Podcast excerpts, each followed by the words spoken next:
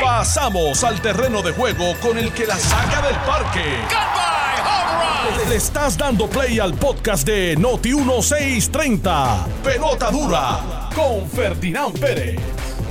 Bueno, mis amigos, ¿qué tal? 10 en punto de la mañana. Saludos cordiales. Bienvenidos a Jugando Pelota Dura. Yo soy Ferdinand Pérez. Aquí está don Carlos Mercader. Carlos, ¿cómo estás? Buen día. Ferdinand, buenos días a ti, buenos días a todos los redes escuchas. Eh, Súper bien, gracias a Dios. Qué bueno. Recuerde que se puede conectar con nosotros rápido, formar parte de esta conversación aquí que tenemos siempre todos los días a través del Facebook de Noti1630 y también el de Jugando Pelota Dura para que envíe sus comentarios. Oye, y, y le pedía al gobernador que se quedara un minuto aquí para que no solamente hablara de la receta, sino que se terminara una oración que empezó, que no pudo, eh, que no- porque le cortaron en el aire, te cortaron en el aire. pitcher al fin, pasó una bola rápida y Mestre Maestra ahí mandó, mandó la, la pausa. eh, felicitaciones. Me, Ah, me- Mente Maestra y Carmelo están, están en contubernio. no, más conmigo que con Carmelo, Ah, pero ese ponceño, ese ponceño. Sí, sí, sí, eh, eh, es de los de Churumba, de lo Sí, bueno. sí, sí. Este, eh, Tato, cumpleaños hoy. Eh, un Tato García el alcalde de Cuamo. El alcalde Wow, de Cuamo bueno. por seis elecciones. Eh, eh, ¿Cuántas? cumpleaños hoy. Seis. Ya Wow. está todo y, ganó- y 24 la última años. la ganó por más de lo que había ganado O nunca. sea, que está en su. Va, va a 24 años. Estoy este, poniendo sí. demasiado viejo. Yo me acuerdo cuando Tato ganó por primera vez. ¿te, te acuerdas? Increíble, seis elecciones. Eso fue los otros días. Seis elecciones. Nada, y, y los que quieran ver la receta, bueno, cómo se hace el, el queso relleno, no solamente está en el libro de Willow, que fue donde yo me compré, eh, eh, me, me lo, me- me lo copié. Yo, yo tengo una cuenta en, Instagram. Sí, yo lo vi, yo lo vi. una cuen- yo tengo una cuenta de Instagram pequeñita, quedó, que es la bien. personal. A pesar de que estás cogiendo una receta así de un libro. no, y, en una de las fotos sale el libro.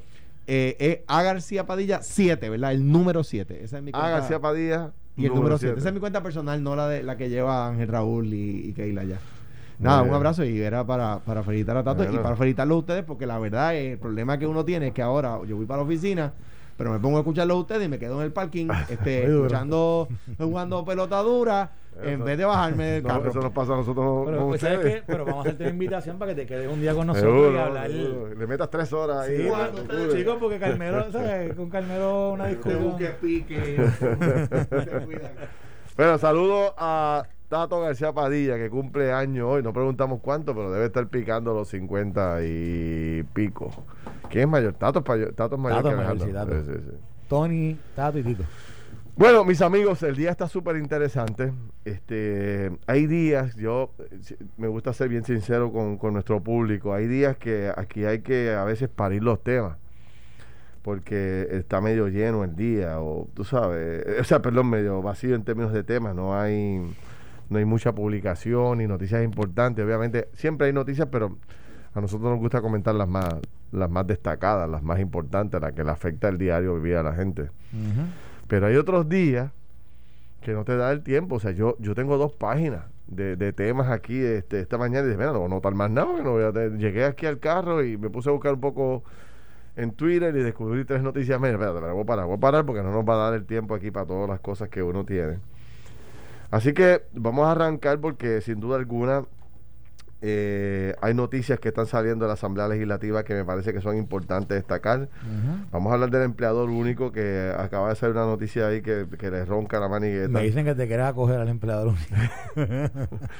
Este, vamos a hablar del director de la Autoridad de Energía Eléctrica, tu pana. Vamos a hablar de eso ahora. Vamos a hablar de de el desempleo, cómo ha bajado el desempleo en Puerto Rico, deje que le dé los números. Este también eh, nuevo récord, nuevo récord de venta de autos nuevamente en Puerto Rico. están los dealers en las papas. Febrero, señores, está súper bueno el día, eh, el mes. Bueno, y los pasajes, hermano, los pasajes siguen por el piso. Les tengo unos ejemplos aquí que conseguí de cuánto cuesta un pasaje este hacia los Estados Unidos versus lo que cuesta uno para Vieques o la República Dominicana.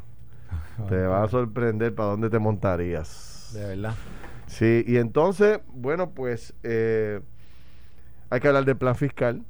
Eh, Pedro Pierluisi estableció ayer en una cumbre que hizo con sus jefes de agencias y los alcaldes de Puerto Rico, me dicen que quedó muy buena la reunión, un delineó el plan de que cuáles son las prioridades del gobierno. Quiero compartirlas con la gente para que la, sepa, la gente sepa cuáles serán las prioridades del, del gobierno de Puerto Rico. También está el golpe de la Junta de Supervisión Fiscal a los cabilderos. Ahora no hay ni No, no- no, primero no había candidato, ahora no hay ni ni candidato certificado, ahora no hay ni chavo para No, eso. pero viste, bajó la decisión ahora de la, también de la corte, ahora bajó, eh, anulando la fecha intermedia que había puesto la Comisión de Elecciones y, A que le permite ahora recoger los endosos. o sea, básicamente perma- permaneciendo como estaba en la ley, que era el, que Ujú. es el 15 de marzo, el último día para entregar los 3.000 endosos. Mira, y por otro lado también está eh, eh, los alcaldes de Puerto Rico que siguen eh, gritando y reclamando que no llegan los chavos, que en el Col 3 hay un tapón, Carlos, pero gigante, no sabes, como un embudo, que los chavos están asignados, los chavos están ahí, pero los proyectos no acaban de salir. Y sale también la lista de las escuelas que van a estar cerradas en Puerto Rico. Oye, mira, Natalia Yaresco está haciendo una, sec- una sección de preguntas y respuestas con un rotativo de Puerto Rico. ¿Por qué no invitamos a Natalia Yaresco al programa a hablar Dale. también con ella? Porque yo sería bueno. O sea, aquí yo creo que con la, la Junta está la Junta está inmersa en varios asuntos ahora mismo que son medulares para Puerto Rico, como la reestructuración, No, el plan de ajuste. más importante. Pues vamos a decirle a Eduardo Saya para que traiga aquí a, a Natalie y, Con- convocada y- está. Dale. Porque yo Ahí creo que es importante dale. que la gente pueda escuchar de ella. Mira, entonces va- vamos a arrancar. Este, mis amigos, eh, escuche bien, usted recordará una de las leyes más importantes de la administración de Rosselló y que más, eh, más se conversó sobre ella, unos a favor y otros en contra, era la famosa ley del empleador único. Eh, Ricardo Rosselló y la administración la vendieron como una de las leyes que más iba a ayudar a, eh, a reducir la nómina gubernamental y al mismo tiempo de distribuir los empleados que se ne- la, la necesidad que tenían unas agencias particulares de empleo se iba a resolver porque iban a mover a través de esta ley a una gran cantidad de empleados públicos para moverse a agencias que le quedaran más cerca, que pudieran dar mejor servicio, gente que entendía que estaba en una plaza de trabajo que no era eficiente para él, que no era buena, pues podía solicitar estos incentivos de la ley y, trasladarse. Ayer el representante Jesús Manuel Ortiz, y escuche bien, hace una vista pública con representantes del gobierno que tienen que ver con los recursos humanos del gobierno. Y pasaron dos cosas fundamentales que yo quiero destacarlas porque no las puedo dejar pasar. Número uno, a pregunta sencilla de representantes, ¿cuántos empleados se acogieron a los beneficios de la, de la ley del empleador único después de cuatro años de implementada la ley? No, no, no. Después de, acuérdate de algo, que yo creo que es importante decir esto. Se pasó la ley, pero la implementación fue hasta hace un año y medio. Acuerda- Acuérdate que los sistemas no estaban. ¿Cuánto integrados. tiempo lleva la ley? Cuatro años. La ley lleva, la ley se pasó hace posiblemente como Cuatro años, cuatro años, cuatro años. Pero la implementación de la ley que era convertir todos los sistemas de recursos de recursos humanos dentro de uno solo, identificar las plazas y eso tomó como por lo por lo menos como año y medio o dos años en lo que en lo que eso se tenía el sistema completo. O sea, fue no fue no es que de la ley automáticamente ya se podía comenzar este a implementar. Bueno, independientemente del tiempo, yo Sí, creo oye, que... tu- ha yo creo pasado que- ha pasado yo creo que tuvo tres años tiempo, y medio cuatro desde, que desde que es ley, pero de implementación como Tres años y medio, cuatro, la aprobación de una ley, después de todo ese tiempo, solamente nueve empleados se acogieron a la ley de empleador único. ¿Qué pasó ahí? Alguien debe dar una explicación. sí. Este, la administración de Wanda Vázquez no creyó en la ley, no la esforzó. Fue la pandemia, qué sé yo. Pero la verdad es que esta era una de las leyes que iba a salvar la economía de Puerto Rico, según Rosselló. Y la administración la vendieron como un gran proyecto. De hecho, yo, yo, yo la defendí, yo pensé que era una buena idea. Este, me parecía un buen concepto. Pero para que usted vea que, que uh, tenemos que estar todo el tiempo, traigo esto porque hay que estar todo el tiempo monitoreando las iniciativas, porque muchas de estas iniciativas se convierten en unas estrategias de comunicaciones y de campaña para echar para adelante el gobierno, para buscar votos, y al final del camino no sirven para nada. La otra cosa que salió en esta vista es la siguiente. Y aquí nuevamente volvemos, y, este- esto es, eh, este es- esto puede ser un peligro para Pedro Pierluisi y, y- y vamos a conversarlo para que tú también este, haga tus aportaciones sobre este tema. Se hace una vista pública para saber precisamente, mire, llaman a la directora de recursos humanos del gobierno de Puerto Rico, ¿verdad? Este se llama eh, la señora Maldonado, Ashira Maldonado creo que se llama, Zaira Maldonado, es la directora de recursos humanos del gobierno de Puerto Rico. Y ella le dice lo siguiente, el 17 de febrero del año pasado, ella le mandó una carta a, perdóname, el 17 de febrero de este año le manda una carta a todos los jefes de agencia del gobierno de Puerto Rico y solamente 40 agencias han contestado la carta que ella le envía solicitándole cuántos empleados vacantes tiene su agencia. Y, traigo esto porque esto demuestra lo que siempre hemos hablado en Puerto Rico, el gran problema de burocracia que existe en el país, número uno, y número dos, de que los jefes de agencias no se hablan unos con otros o no se respetan unos con otros. Si a mí Tuto Soto me manda un email ahora, aquí estando yo en el programa, mira Ferdinand, necesito que me envíes una, dos, tres cosas. Tan pronto yo tenga un break en la pausa o cuando termine el programa, yo me dedico a qué? A contestar este email porque estoy respondiendo no solamente al jefe, sino a un compañero de trabajo que me parece que cuando hace una solicitud es importante. Si a mí Lieberman allí, el otro jefe que tengo, que es el dueño de Tele 11, me escribe, como me escribe semanalmente, pues yo automáticamente en una pausa me detengo y le contesto, le contesto inmediatamente. Porque cuando tú me escribes o me escribe cualquier otra persona que tiene que ver ah, con el trabajo, es porque hay una necesidad. Entonces yo digo, ¿cómo es posible que la directora de recursos humanos hace un mes que le escribe una carta a los jefes de agencia y solamente 40 de 120 agencias le contesta? No me digas tú a mí, Carlos, que cuando tú eras jefe de agencia, tú no te sabías de memoria cuántas plazas vacantes tú tienes, cuánta gente tú tienes trabajando. Me parece que eso es algo básico. Yo no tengo ni que hacer un estudio, digo, a menos que no estés en educación, ¿no? O no estés en el departamento del trabajo, que son agencias grandes, que tienen miles de empleados.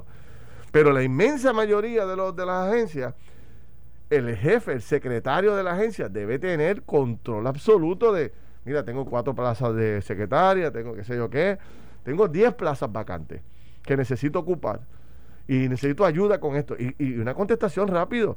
Esto lo que demuestra es lo que siempre ha pasado. De aquí, la Secretaría de la Gobernación tiene que tomar control con esto. Aquí ha habido un problema histórico y es que los jefes de agencias no se hablan unos con otros. No aceptan tampoco la jerarquía de unos con otros. Recuerdo, como siempre, las historias de Pedro Toledo y después de Pesquera que no hablaban con el secretario de la gobernación. Si el gobernador no los llamaba, ellos no actuaban. Y así hay un montón de jefes de agencia que se creen primadona y no, si me llama fulanito, olvídate de eso, yo no le hago caso. Es un problema porque mira lo que le está pasando ya con recursos humanos. mira, mira lo que te iba a decir. Hay algo que no, no, no me hace sentido. Cada vez que tú eres un jefe de agencia y tú haces un nombramiento, y esto la gente que son del gobierno saben lo que, lo que voy a decir ahora, se somete lo que, lo que se llama un PEPE. Le llaman un PEPE, que es un planteamiento de personal. Y cuando tú sometes el PEPE, tú lo sometes eh, básicamente para buscar autorización de presupuesto de la, eh, de la Agencia de Gerencia y Presupuesto. O sea, por ejemplo, yo te voy a nombrar a ti ahora a ser el director eh, de recursos humanos de, de, la agencia ABC, ¿verdad? ¿Qué pasa? Para yo poder nombrarte como director de recursos humanos de la agencia ABC, yo necesito una autorización de OGP que reconozca que yo tengo en mi agencia el presupuesto para poder contratarte. ¿Ok? Así que cuando yo someto ese documento, hay un registro de a quién yo tengo contratado. Sí. ¿Ok? Por otro lado, también, y esto viene de los años de la guácara, pero cada agencia tiene bajo la, bajo la Oficina de Gerencia y Presupuesto, tiene un listado de personal aprobado. Y cuando digo personal, digo, vamos a decirlo de, otra forma, tiene un listado de plazas aprobadas, que obviamente no todas están llenas porque ha habido un montón de cambios en la agencia, pero para que tengas una idea, cuando yo llegué a Prafa, ese, yo tenía un listado, eh, un listado de, de plazas aprobadas que venía del 98. O sea, cuando yo entré a Prafa, Prafa tenía, si yo no me equivoco, final eran 76 plazas aprobadas. Que era ilógico porque no tenía presupuesto ni para 20. Pero, pero eso es lo que estaba aprobado. Pero yo tuve que someter un momento dado una terna de los Pepe y ellos aprobarme en base al presupuesto, aprobarme eso por nombramiento. Pues entonces, quiere decir que el gobierno tiene esa información. Pues claro que la tiene. Yo lo que no entiendo es, eh, más, una- más allá de la respuesta de, de, digamos que la respuesta de, de un jefe de agencia a un email. Yo creo que los sistemas entre OGP y OATRH, porque otra cosa, para ocupar una plaza tú tienes que cumplir con los requisitos de, O- de OATRH y para que la gente entienda, OATRH es, es como decir el recurso humano, es la agencia de recursos humanos del gobierno y es la persona, Pero, es la que es la sí. agencia que dirige esta señora. Pues si tú estás cumpliendo con esa ley, que, es un, re- que son requisitos que esa ley establece, tú estás sometiendo los PEPE, se te están aprobando, hay récord de cuántos empleados tú tienes. Es que yo estoy totalmente. entiendo lo que te quiero decir? Claro que sí, o sea, totalmente. De momento decir, o sea, tú. eh, bueno, no tengo la información porque es que Oye. me contestaron 30 de 200, Oye. o, sea, o el número que sea. Inaceptable. Hay algo ahí, hay y, y- algo. y el, y el jefe de agencia que al día de hoy no sepa esa información, teniendo un director de recursos humanos ahí adentro, eh, está como el director de energía eléctrica. Te voy a poner el director de energía eléctrica a ver qué te parece la contestación que dio ayer a una pregunta que le hace este le hacen en Guapa Televisión. Mónica Candelario, nada más y nada menos. Te voy a decir esto, ¿verdad? ¿Pudiera darse alguna enmienda a este contrato? Mira, todos los contratos realmente tienen cl- cláusulas que pueden cambiar, mejorar, pero en este caso particular del contrato lo que estamos enfocados es en la parte del concilio es de la implementación. Estamos trabajando con la implementación del contrato para poder llevar de la palabra de la ley y la palabra del contrato a la ejecución. ¿Usted lo leyó completamente, esas letras pequeñas de este contrato? ¿Está satisfecho con el contrato? No, yo no lo leí ni lo eh, comenté ni nada porque cuando yo llego a ser el director ejecutivo de autoridad, ya, ya- ya yo lo heredé, estaba ya firmado. Mira, yo. ¿Escuchaste eso? Sí, lo escuché. O sea, Eh, este señor, mira cómo mira. está mintiendo, mira cómo está mintiendo. Pero, pero- pero no, no, mira- no, pero déjame explicar esto. Yo te voy a dar todo el break ahora. Déjame explicar esto. Mira la pregunta que le hace Mónica. Ujú. Él está diciendo a Mónica, yo me he dedicado a, im- a la La implementación. implementación. Nosotros estamos trabajando con ese contrato y yo estoy trabajando con la implementación. Y, la, y Mónica, una pregunta sencilla que yo creo que no había maldad en ella. Usted se ha leído todo ese contrato, las letras chiquitas del contrato. Y el tipo dice, no, yo no me he leído el contrato. Entonces, ¿cómo tú puedes estar trabajando con la implementación del contrato si tú no sabes lo que dice el contrato? O sea, yo te digo una cosa, este señor no saca las patas de, del mangle, brother. Este hombre está todo el tiempo cometiendo errores tras errores. No, ahora sale públicamente y dice que no sabe, que, que, que- que no, él no ha leído el, el- el Eso- contrato. Eso, es un dicho ya de, de Arecibo y Atillo, las patas del mangle. Yo no sé, pero olvídate, mano. El punto es que este hombre eh, es un desastre. Y si tú comparas eso con todos los demás que te acabo de decir, que los jefes de agencia no le contestan a la, a la directora de recursos humanos cuántos empleados tienen, que la ley de empleador único de, de después de cuatro años o tres años y medio solamente se movieron nueve. ¿Cuál es el gran reto para Pierluisi? Precisamente es uno muy sencillo. Es poner a trabajar a su gente. El trabajo- Reducir la burocracia y el trabajo sacar a mediocres como este del camino El y poner a gente que pueda trabajar. Vamos a resolver, hermano. ¿Sabes cómo es posible que tú dirijas? Probablemente en este momento esta es la agencia más importante de Puerto Rico después de educación, el sistema eléctrico de Puerto Rico. No hay un tema, de hecho, precisamente ayer, él se va de tour. Eh, el tuyo estábamos hablando de eso. Por eso, él se va de tour ayer. ¿Por qué? Porque la UTIER se fue a en paro de 24 horas. Hay vistas en la Cámara de Representantes precisamente para discutir el contrato de Luma. Y este señor va a un programa de televisión y le preguntan, y este no llegó ayer, este lleva un tiempito ya en el cargo. Llega a un programa de televisión y le pregunta, ¿usted se leyó el contrato? No, yo no me lo he leído, pero lo estoy implementando. ¿En serio? Entonces, ese es el problema que tiene Pierluisi. Lograr que la gente que él ha reclutado haga su trabajo. Y ya te he dado tres ejemplos de los problemas que el hombre tiene. Y la secretaria de la gobernación va a tener el mismo problema. Usted da una instrucción y el gran problema que tiene el gobierno es que dice, mañana vamos a hacer estos cambios administrativos en Puerto Rico en el gobierno. Y todo el mundo parte de la premisa que cuando dijo él, mañana. No, señor. Mañana el secretario de agencia empieza a tratar de lograr que ese mensaje y esa orden del gobierno percole. ¿Para quién? Para la segunda y los terceros niveles de administración de un gobierno, que ahí es que se bate el cobre, ahí es que se resuelven los problemas, ahí es que se le da servicio a la gente. Entonces, de verdad te lo digo con toda honestidad, me preocupa muchísimo la forma en que estos primeros jefes de agencia están operando con Pierluisi. Si no le meten caña, no va a haber movimiento significativo. Ya tuviste cuatro años para que una ley y todavía no ha empezado a, cuajar. Probablemente te necesita más tiempo. Yo no estoy diciendo que la ley sea mala. Lo que estoy diciendo son los problemas de implementación que tiene Puerto Rico. Los, los tiene, los tiene. Mira. Diez segundos más. Coño, no te has dejado hablar. Diez segundos más. Mira. Oye, esta mañana sale José en Santiago y también el, pero el varios alcaldes. Para el próximo round, pero un segundo, un segundo. Pues es importante, pero esa, eh, deja eso para el próximo round. dale, que se está acabando, va a tener la pausa, dale. Estás escuchando el podcast de Pelota Dura, en Noti1 con Ferdinand Pérez. Bueno, regresamos, mis amigos. Son las 10 y 30 de la mañana. Yo soy Ferdinand Pérez, aquí está don Carlos Mercader, estaba leyendo los mensajes de la gente por Facebook, muy interesante, conéctese con nosotros y, y participe. o a través de las redes, Ferdinand, ¿cuál es tu Twitter account? El Twitter es arroba Ferdinand PR. Con D al final. Ah, y el mío es arroba mercader 1. Ahí pueden Arroba mercader 1. Fácil, fácil. Lo bueno, lo malo y lo feo. Seguro. Eh, mira, eh, en respuesta. Dale, que no te dejes hablar ahorita. No, no me dejas hablar, pero está No. no sabes que. el, el, el, te quería dar varias reacciones. Uno. También eh, en, en, lo que se habló sobre que solamente nueve empleados, nueve empleados se habían acogido a lo del empleador único. A mí me parece yo creo que esa pregunta está mal formulada o la aplicación de, lo que es la intención de ese proyecto está, mal eh, llevado y te voy a explicar por qué.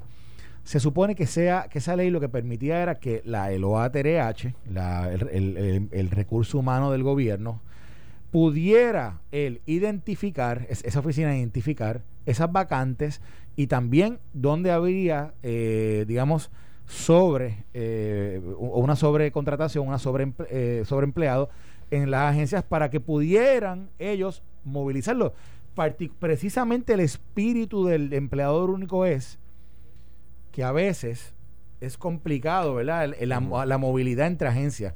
Y le iba a tocar, bajo esa ley, a OATRH tener esa capacidad y esa flexibilidad de poder notificarle al empleado, mira, empleado, te queremos mover de aquí a, esta otra agencia, porque esta agencia hace falta, hace falta eh, tu expertise en este momento particular. Así que, definitivamente, ¿cómo es la, pregunta que hace Jesús Manuel, que cuántos, cuántos se han acogido?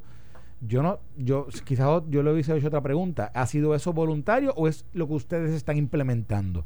¿Cómo es que lo están implementando? Porque su implementación se supone, bajo el espíritu de la ley, es que sea el mismo ATRH que identifique esas plazas, que identifique las necesidades y pueda entonces relocalizar eh, a, los empleados según la necesidad de otras agencias. Eso, uno. Dos, de nuevo, pienso que en la información de las plazas vacantes abiertas dentro del gobierno, eso es algo que el mismo gobierno centralizado debe tener, o sea, en, OGP y OTRH. Eso, me, está, eso de que un email yo envío y no me, no me contesta. Es más, yo te voy a decir algo. Es una irresponsabilidad de un jefe de agencia. Seguro que lo es. Porque ¿sabes lo que uno hace los dos días? Uno llama al secretario de la gobernación y dice, mira, envié este email, no me responden, necesito que me dé un apoyo. Ya. Y, y ya. Y de momento, ¿verdad? Como que, echarle la culpa a los demás. Es que no me responden. Pues mira, ¿sabes qué? Vete de allí. porque no te responden. ¿Qué es eso? ¿Qué te digo? Esto a mí me frustra, que no puedan ni siquiera conseguir una información tan básica. Yo reconozco que eso puede ser una problemática. Pues que yo hacía cuando, cuando teníamos que trabajar temas de lo de Prafa, temas de asuntos federales yo hablaba con el secretario de la gobernación, que el momento era William Villafaño inicialmente, le decía, mira Willy, necesito tu apoyo con esto, vamos a hacer este, este qué sé yo, este mensaje. Y Willy lo hacía y oye, y todo el mundo respondía. Y el que no respondía, mira Willy, no me respondía. Y, y, trabajábamos así. Yo no entiendo cómo es que ahora, ¿verdad? Tú vas a una, tú vas allí y básicamente, no, hace un mes yo envié esto, solamente me respondió. ¿Y qué acciones tomaste para que te respondieran los demás? ¿Qué acciones tomaste para, los llamaste? no sé, pero pero la respuesta está como Sí, sí, sí, flat. muy llanita, muy llanita. Muy llanita, muy Mira, llanita, muy entonces llanita. le añado a esto con, para terminar con las preocupaciones de que, de que la cosa no se mueva. He hablado con varios alcaldes fuera del aire que me plantean, mira Ferdinand, e- es, increíble, o sea, lo lento que está el proceso en Cortes, ¿qué está Ah, pasando? para ahí vamos, para ahí vamos ahora. O sea, me plantean, mira, ya yo tengo mis proyectos adjudicados. Yo tengo con nombre y apellido todo el dinero que nos toca. Pero tú sabes, no acaban de salir los proyectos. Imagínate que nosotros eh, a mediados de año, o sea, o a finales de año, ya se empiece a asomar la posibilidad de una tormenta para Puerto Rico. Todo esto se echa al zafacón. o sea, eh, todo esto cae, cae en el olvido. Hay que cambiar los planes inmediatamente. Hay que arrancar ya. Eh, O sea, pero me lo decían con un reclamo de urgencia. Sí, Hay sí. que arrancar ya, tú acuerdo, de sabes. Mira, Y, y escuché a José esta mañana plantear, mira, todavía nosotros tenemos caminos con derrumbe, áreas destruidas, puentes en mal estado. aquí no Este se ha hecho. no, momento. no, aquí no Oye, esto, esto es algo importante, Ferdinand, para que la gente entienda. Yo diría que la, el, yo, yo no, no voy a hablarle por ciento porque estaría, estaría no siendo preciso. Pero la mayoría de los fondos que se han utilizado al día de hoy, al día de hoy, son fondos que se fueron destinados para atender la emergencia. Y La recuerda, emergencia del COVID. no, no, no, la emergencia de Ah, ok, está hablando de FEMA. ok, sí, sí, Esto sí. es importante porque son dos procesos contables, son dos procesos de, de, de- de evaluación, de assessments distintos. Emergencia y el Es trabajo de obra permanente. No se ha hecho obra permanente, pero se, se ha eh, obligado obra permanente. Ahora, le va a tocar a todos los municipios, a todas las agencias, que para el- en la nomenclatura esta de FEMA son los subgrantees, que, que, es, que es un subrecipiente, que son la gente que va a recibir los fondos, ¿verdad? Ya una vez eh, asignados, o, eh, eh, obligados, eh, son ellos los que lo van a manejar, les va a tocar a ellos ahora. Y hay un problema aquí. Los municipios, en su gran mayoría, no tienen el seed money, el, el- capital para- semilla Para, poder este, para comenzar el proyecto. Y José dijo algo importante esta mañana.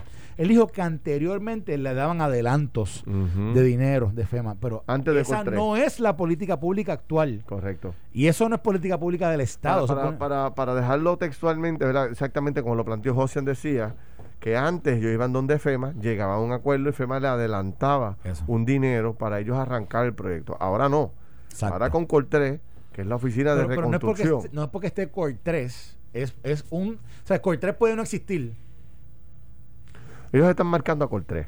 O sea, donde están marcando Y los alcaldes lo a que José Coltré. está diciendo, ellos pero- plantean que hay un embudo en esa oficina, una especie de tapón, que no logran salir los proyectos a pesar de que están aprobados por FEMA. Entonces Sí, siguen no, no, pidiendo documentación, pidiendo documentación, Pero- pidiendo documentación, y se ha convertido en algo que ya no... Pero decía recuerda Josian, y repito, 3 ya no podemos parir más documentos. ¿Qué otros documentos quieren? Sí, ¿Tú sí? Mira, pero me preguntan aquí cuál era tu dirección de, de, de, de Twitter. Es Ferdinand, Arroba arroba Ferdinand. Ferdinand PR. Sí, Ferdinand con. D. Ferdinand con D. Sí. Ferdinand PR. PR. Ok. Pues, ah, ok. Lo que pasa es que esto, yo, yo sé que aquí, aquí luce y esto tiene un- unos canales burocráticos que son excesivos, establecidos por quién? Por el gobierno federal. No, Sí, esto no fue el- sí, sí. Mira, en el primer acuerdo que se hizo con el gobierno federal para poder entonces comenzar la negociación de dinero, establecieron los puntos que se creara el COR3. Fueron ellos los que pidieron esa, esa oficina y la hicieron en base a lo que se había hecho eh, en respuesta a la recuperación de la- del huracán Sandy entre lo que pasó en Nueva York y Nueva Jersey. Y Puerto Rico se adelantó y hizo, hizo esa oficina.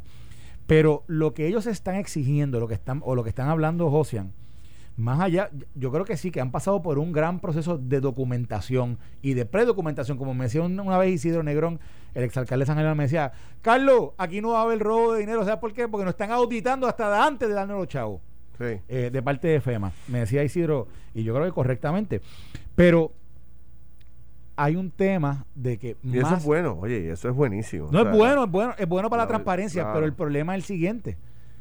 ¿Cómo los municipios que no tienen dinero en caja, Sí, estamos de acuerdo. que no tienen fondos, cómo pueden tener ese capital semilla para comenzar? Porque recuerda que esto es reembolso. y tienen que y de alguna forma tienen que comenzar los proyectos. Entonces, aquí hay un tema, ahora viene el tema de, de que el Estado separó 750 millones de dólares de un fondo para asignarle a los diferentes municipios, ¿verdad? Según las obras, las obras más importantes. Pero tú y yo sabemos que esos fondos mayormente ¿para dónde van a ir? Van a ir para prepa, van a ir para eh, Sí, educación, prepa, acueducto irán y- posiblemente plaza, edu- acueducto, y los municipios posiblemente, o sea, esos fondos no van a dar para todos los municipios. Y entonces aquí es que viene la astucia de un gobierno central que tiene que identificar cuáles son esos proyectos prioritarios, qué área del- de, de- de los municipios van a ayudar y cómo lo van a hacer y cuán rápido lo van a hacer. Y si yo fuera la administración, ¿sabes lo primero que yo haría? Yo iría a los municipios del sur. Yo iría allí. Claro, Y yo diría, yo no quiero tus proyectos prioritarios. Dame todos tus proyectos. seguro. Dámelos todos. Vamos a arrancar. Y yo te voy a dar los fondos. Y después tú pides los reembolsos. Y lo, y lo trabajaría con ellos así. ¿Por qué? Porque todo Puerto Rico aquí vio escuelas caerse allí. Eh, Puerto Rico aquí vio lo que vivieron esa gente. eh, o sea, todos los, los ciudadanos del sur, aparte de los huracanes, vivieron también por los terremotos. Si yo fuera el Estado, yo decía, ¿sabes una cosa? Dame, dame tus proyectos, todos. No me, dame tus proyectos eh, aprobados. Los proyectos que hasta ahora están aprobados. No puede ser más de 100 millones, 200 millones. Yo no creo que llegue a eso. Sí. Y yo vendría, iría municipio por municipio. Guayanilla, aquí están. Ahora, Guánica, aquí están. yo- yo lo que- Laja, aquí están. Lo que yo planteo es que Yauco, si- aquí están. que si él no logra, Pierluisi, este, digo, no quiero ser injusto, el hombre ya 60 días en el poder, tú sabes, tampoco es que, pues, pero esta rueda se tiene que mover, se tiene que mover y tiene que poner a correr estos proyectos porque si no los logra poner a correr y ya veo a los alcaldes en una especie de estado de desespero, de desesperación, porque, tú sabes, no, no llega, no llega la cosa, no llega el dinero y están todos allí, la gente ya no aguanta más. O sea, ¿cuántas promesas le vamos a hablar? O sea, tenemos, el periódico plantea hoy, en esta reunión que tuvo ayer el gobierno de Puerto Rico, estamos hablando de 80 billones, 80 mil millones de dólares que entre una cosa y la otra tiene el gobierno para la reconstrucción del país. Podemos hacer tres Puerto Ricos nuevos, pero, tú sabes, si no salen, Digo, ahora, ahora no mira, salen- pero también aquí a Josian, ¿verdad? Y yo sé que Josian, porque vamos, hablo con Josian eh, en varias ocasiones, y yo sé que él está listo, porque él, él tiene el equipo que está trabajando con él para manejar estos proyectos. Pero Ferdinand, otra cosa, no todos los municipios lo tienen. Y eso hay que tomarlo en consideración. Además, hay que también tomar en consideración cuántos alcaldes nuevos hay. ¿Cuántos alcaldes acaban de entrar ahora en este cuadrenio? hay un grupo. Un montón montón de- de alcaldes son nuevos. Sí, sí. Y yo le voy a decir una cosa y se lo digo, se lo digo de una forma constructiva también al Estado para, para que vean una cosa. Este tema es un tema engorroso con pantalones. O sea, esto no, esto no es un tema. Complicado. Oye, técnico, entra un alcalde a manejar los, los temas de los temas que tiene que bregar con Sacó todos a la los gente días. que estaba, tiene gente nueva. Y cuando comienzan a hablar que si de cost share y que si 90-10 en el huracán y 25-75 en el terremoto y que si el PM de aquí y el CM de allá, que es el project manager y el, y el construction manager y que si el, K- el- los fondos del DAC y que si se agotaron, que si no se agotaron, que si están, tú sabes, eso para un alcalde no es para un alcalde que lleva tiempo es difícil entenderlo. Imagínate para un alcalde nuevo. Así que yo creo que aquí, aquí, yo creo que la cumbre de ayer, como tú dijiste, fue una buena, fue algo bueno, Sí, fue fue algo bueno. importante. Pero más allá de una cumbre, yo creo que tiene que haber un trabajo de uno a uno. Vamos a hablar de la cumbre De ahorita. uno a uno. Pero te quería preguntar en Pregunta. el tema de Luma, Luma. que pues ayer era un tema central. Me gustaría saber qué tú piensas de esta declaración de Jaramillo ayer. Jaramillo, este, básicamente le hace como una especie de advertencia a Pierluisi. Le dice que si no cancela el contrato de Luma, se va a encargar de tumbarlo del poder, al igual que tumbó a Rosselló. ¿Qué te parece esa? Quiero, quiero, déjame solamente añadir algo rápido con el tema anterior. Hay 4.000 proyectos, este, Ferdinand, que los fondos se desembolsaron. Quiere decir esto lo siguiente, Ferdinand. Hay 4.000 proyectos alrededor de la isla que tienen los fondos también. ¿Dónde está la ejecución de esos proyectos?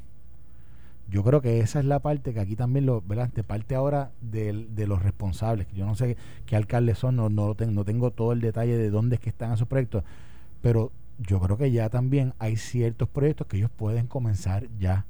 ¿Dónde está esa ejecución? ¿Dónde está ese trabajo? Y, si, y de nuevo, si es que necesitan ayuda en el, en el manejo de esos fondos, que levanten la mano y lo gri- griten au- auxilio. Pero de que hay, de que hay una cantidad para pequeños proyectos ya asignados, eso sí está ahí.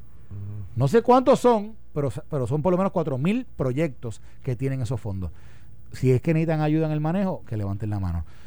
A tu pregunta, ¿puedes repetirme la pregunta para poder contestarte? Dice, dice Jaramillo ayer, en vista y, en los medios de comunicación, que si que si Pierluisi no le cancela el contrato a Luma, lo va a tumbar del poder de la misma forma que tumbó a Rosselló ahí van, eh, ahí van con el, con el cuento este de la... Se está atribuyendo el poder de haber tumbado a Roselló. Yo no sé si eh, la UTIEL fue el responsable de esa tumba. Estoy seguro que no. Fue el pueblo con otra Yo, yo considero que eso es inaceptable porque lo que no eh, quieren quieren tratar de hacer lo que no pueden hacer en la urna, quieren tratar de hacer causando inestabilidad en el pueblo. Entonces lanzan esas palabras si, la si eso lo diría una persona estadista, aquí estuve, mira, que quieren aquí alterar la orden constitucional, esta gente, son unos, unos sublevación.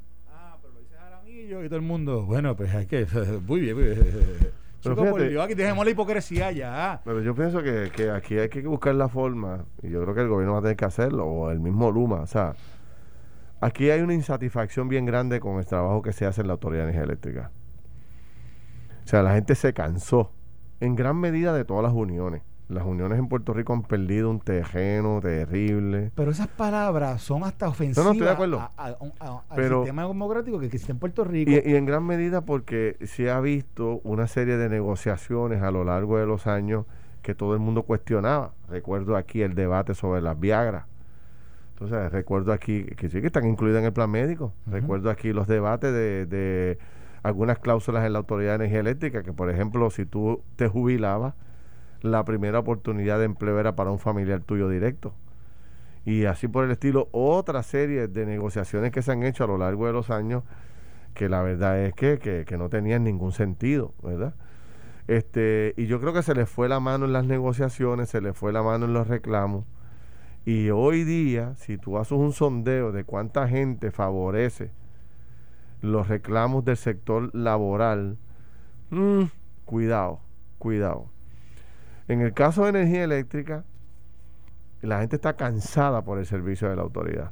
Esta misma mañana yo trabajando en la computadora para venir para acá, ¡pum! No había caído una gota, todo el, o sea, todo perfecto en términos del tiempo. Y yo, que, qué día lindo. Y de momento, ¡pum! se fue la luz, sin ningún tipo de justificación. O sea, ya la gente está cansada con este asunto.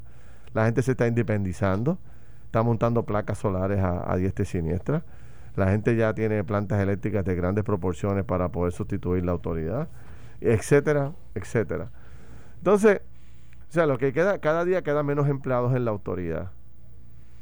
Y esta negativa a cualquier tipo de cambio, y yo reconozco que el contrato de Luma tiene muchas cosas, eh, ¿verdad?, que, que, llaman la atención y que son injustificables. Bueno, pero vamos a poner sobre la mesa las cosas buenas y las cosas malas, pero lo que no se puede es permitir la inacción. En la autoridad de genética no puede permanecer la inacción, que es lo que ocurre ahora mismo. Un director que no sabe ni siquiera, está allí, no sabe ni quién lo nombró. Este, by the way, by the way, una cosa que dijiste ahorita, Luis no nombró a Fran Paredes. Sí, yo lo sé.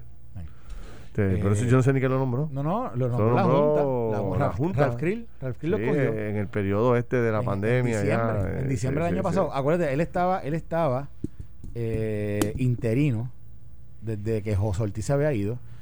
Y ellos hicieron un proceso de convocatoria que fue interno, aparentemente, porque nadie se enteró públicamente. Y ellos allá, la Junta decidió. Nombraron este hombre. Este, la autoridad tiene que lleva como 15 jefes de agencia en los últimos 10 o 12 años. Previo a que el gobernador no entrara, que eso para mí era un, es algo raro porque por lo general lo que ha sido la práctica, si se trata de buscar un presidente de, prepa, un director de prepa que tenga, digamos, alineado con la administración. En este caso no lo hicieron Nada. así. Entonces tú ves los miembros, búscate quiénes son los miembros de la Junta Directora de la Autoridad Eléctrica. La gran mayoría no son puertorriqueños, se ha perdido un poco el control de la autoridad. Yo, yo, yo la verdad que te voy a decir una cosa, yo no sé qué pasa y eso está, para mí está manga por hombro la autoridad. Y la gente está reclamando acción, la gente está reclamando dirección. Resuélvame el problema ya de la autoridad. ¿Tú te crees, si nosotros hacemos un sondeo ahora mismo, ¿tú te crees que la gente confía en que el sistema eléctrico va a estar rehabilitado y funcionando rápido después de cualquier tormenta o cualquier huracán, la gente va a caer en brote. Si aquí se anuncia mañana algún tipo de fenómeno atmosférico, fenómeno atmosférico y Dios no lo quiera, la gente va a salir en brote a comprar, a comprar todo lo que sea para poder atender el tema de la luz. ¿Por qué? Porque la gente no confía en el sistema. Usted me viene a decir a mí que Jaramillo tiene el poder hoy para tumbar a un gobernador como tumbó en el pasado o para hacer esa amenaza. Demagogia pura. Demagogia pura. Con el respeto que le tengo a Jaramillo, creo que se le fue el gatillo. Demagogia. Y creo que, que lo que hay que hacer es buscar la forma de trabajar. O sea, si el contrato está mal, y ya yo veo que está todo el mundo evaluando, ya hizo Luis Raúl Torres un proceso de evaluación. Pierluisi dice que no lo puede cambiar así a lo loco como eso, que tiene que haber un proceso porque ya se otorgó ese contrato internamente. O sea, vamos a verlo, vamos a hacerlo público, este, vamos a, vamos a debatirlo y las cosas que no le convengan a Puerto Rico, que salga alguien y lo diga, que no sea la UTIER. que el propio gobierno pueda identificar las deficiencias del contrato. pues tampoco le vamos a entregar la autoridad a cambio de nada a una compañía extranjera. No, pero sí, pero, pero también aquí, aquí están, aquí están pasando por alto varias cosas. Uno, primero, la gente quería, quería, la, quería la, la, privatización de, de, la autoridad. Eso lo sabes tú y lo sé yo. Aquí, si, hay, si algo que había consenso o ha habido consenso a través del tiempo, es que independientemente de los nombres, no voy a hablar de los nombres que han estado eh, como directores de la autoridad, pero la gente, el consenso era que la autoridad no da un buen servicio, que la autoridad no ha, no, no ha sido responsable. Oye, está en quiebra, un monopolio en quiebra. O sea, ¿qué más que eso? Y lo que le espera. Ahora, también aquí se hizo un proceso de convocatoria para, para administrar esto.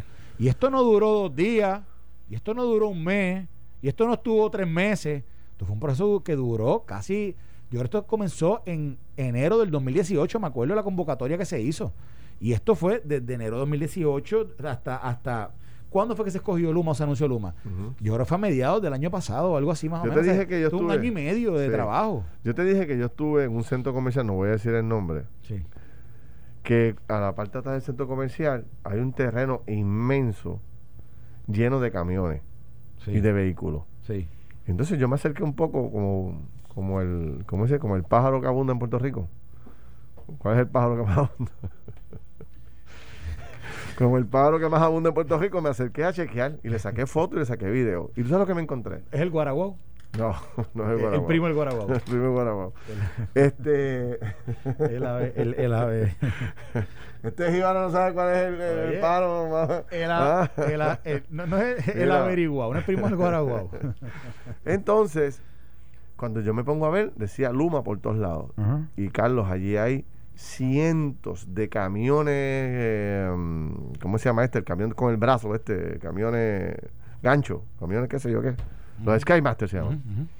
Cientos de camiones de esos. Lo saben en inglés, no saben español. Sí, ¿qué es esto? y cientos de vehículos, de pick-up, decenas de pick-up, cientos de vehículos, mucho, un montón de, de vagones convertidos en oficinas. Y yo dije, anda pa'l cara, cuando esta gente tire todo esto a la calle, y la gente empiece a ver, empiece a ver camiones de esta naturaleza que nosotros ya no se ven. O sea, tú sabes el trabajo que hay que hacer de desganche en Puerto Rico y tú no ves un camión de energía eléctrica. Eh, eh, la cantidad de luces fundidas que hay en Puerto Rico y tú no ves un camión haciendo eso. Bueno, pero ya tú no ves un camión después de las 5 de la tarde trabajando en ningún sitio en las cajeteras de Puerto Rico. Eh, eso, yo pienso, yo pienso que si esta gente tiran esos camiones a la calle, yo no sé cuándo lo van a hacer o si lo van a hacer.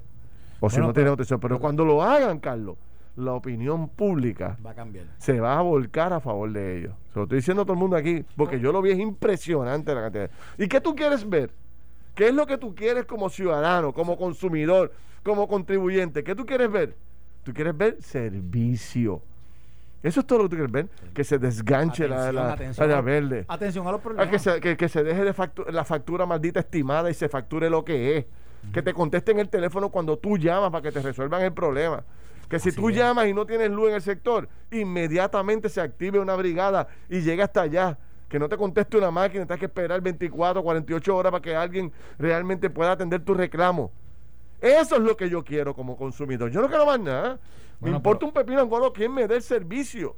Oye. Lo que yo quiero es que me lo den. Que me den el servicio. Importante un detalle.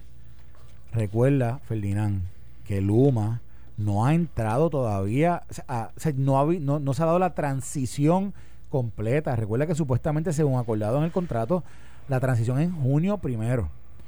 Yo, yo no estoy, yo no conozco tampoco los detalles de, de cómo es que es esa transición, pero estoy seguro que todo eso que tú estás viendo ahí, los 300 camiones que aparentemente hay por ahí en Canóvana, yo estoy seguro que eso entrará una vez ellos ya finalmente tomen posesión ahí. Eso fue, eso fue hace como tres meses que yo lo vi. Imagínate, a lo mejor siguen trayendo, no sé.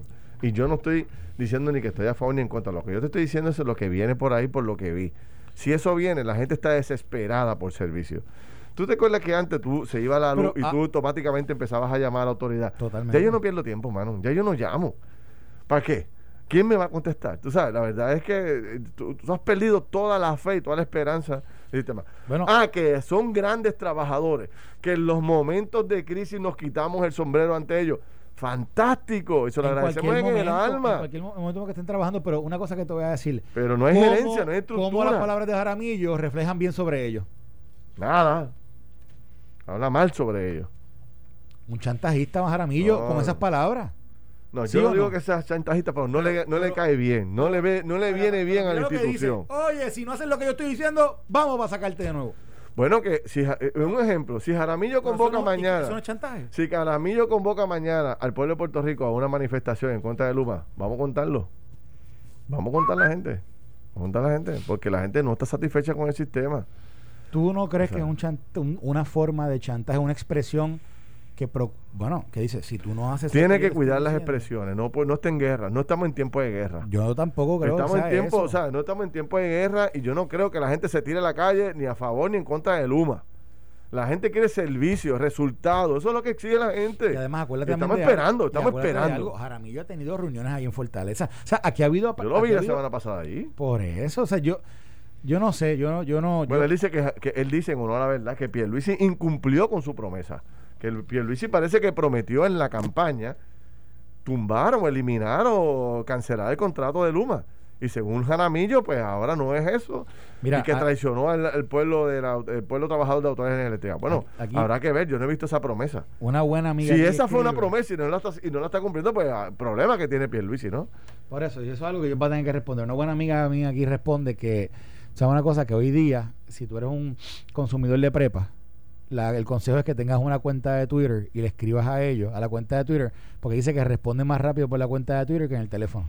En energía eléctrica, tú En energía eléctrica, eso me está A mí me pasó con una cuenta de esta de, de, cable TV. Te dicen escríbeme por WhatsApp que y me resuelven más rápido por WhatsApp que por teléfono.